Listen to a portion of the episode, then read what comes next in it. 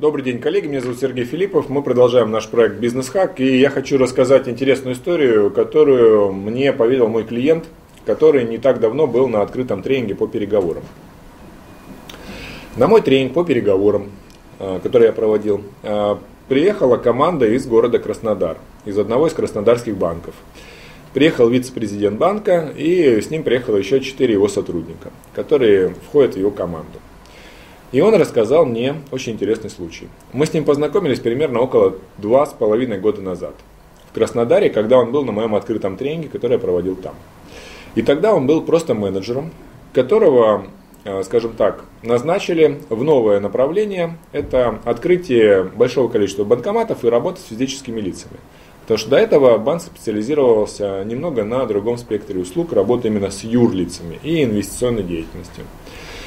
Примерно через полтора года э, открытие банкоматов и работа с банкоматами ну, шла шатко-валка не очень хорошо.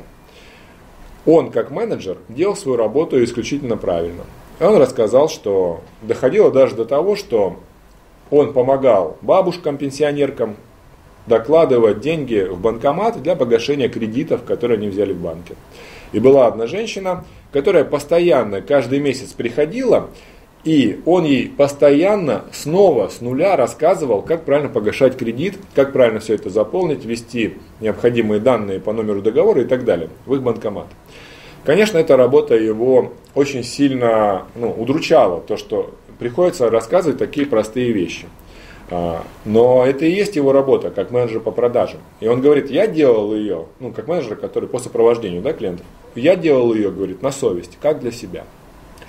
И примерно через полтора года начало работы вызывает, а, да, до него доходит информация, что направление это хотят прикрыть, потому что оно не особо рентабельное, и собственник банка размышляет, стоит ли этим направлением вообще дальше заниматься, работа с физиками. И вот он уже в предвкушении увольнения, сокращения персонала начинает подыскивать работу. И тут ему звонят из центрального офиса, директор по персоналу, и просят приехать в офис для общения с собственником. Он приехал. Его к себе вызывает собственник банка и говорит, предположим, что моего коллегу зовут Глеб. Хотя, конечно, имя изменено для того, чтобы быть корректным. И собственник банка говорит, Глеб, я хочу назначить тебя вице-президентом по данному направлению. И ты будешь заниматься банкоматами, я выделяю достаточно крупное финансирование и считаю, что ты справишься с этим. Именно ты. И поэтому я хочу именно тебе поручить это направление, несмотря на то, что был обычным менеджером.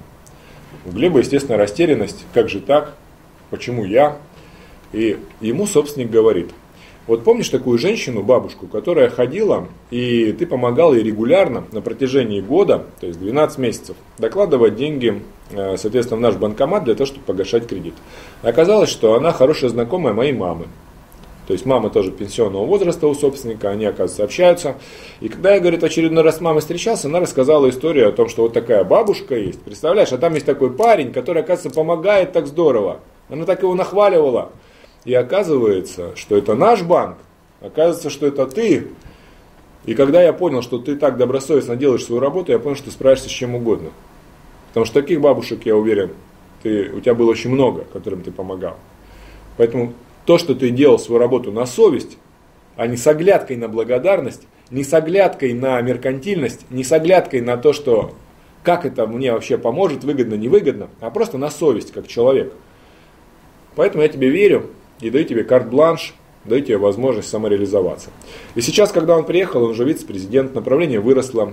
Тогда, когда он начинал, у него была малюсенькая-малюсенькая зарплата. Сейчас у него хорошая зарплата, хороший доход, хорошая машина, он купил квартиру. Вот так. К чему я рассказал эту историю? Дорогие друзья, коллеги, партнеры, исполняйте свою работу на совесть, без оглядки на благодарность, без оглядки на а, меркантильность. Если вы делаете свою работу, делайте ее профессионально и делайте ее на совесть. Тогда окружающие это чувствуют. И рано или поздно это сторится и вернется к вам. Самое неправильное – это делать свою работу, экономя силы, жалея себя, щадя себя, с оглядкой на меркантильность. Заплатят, не заплатят. Зачем я буду это делать, мне за это не платят.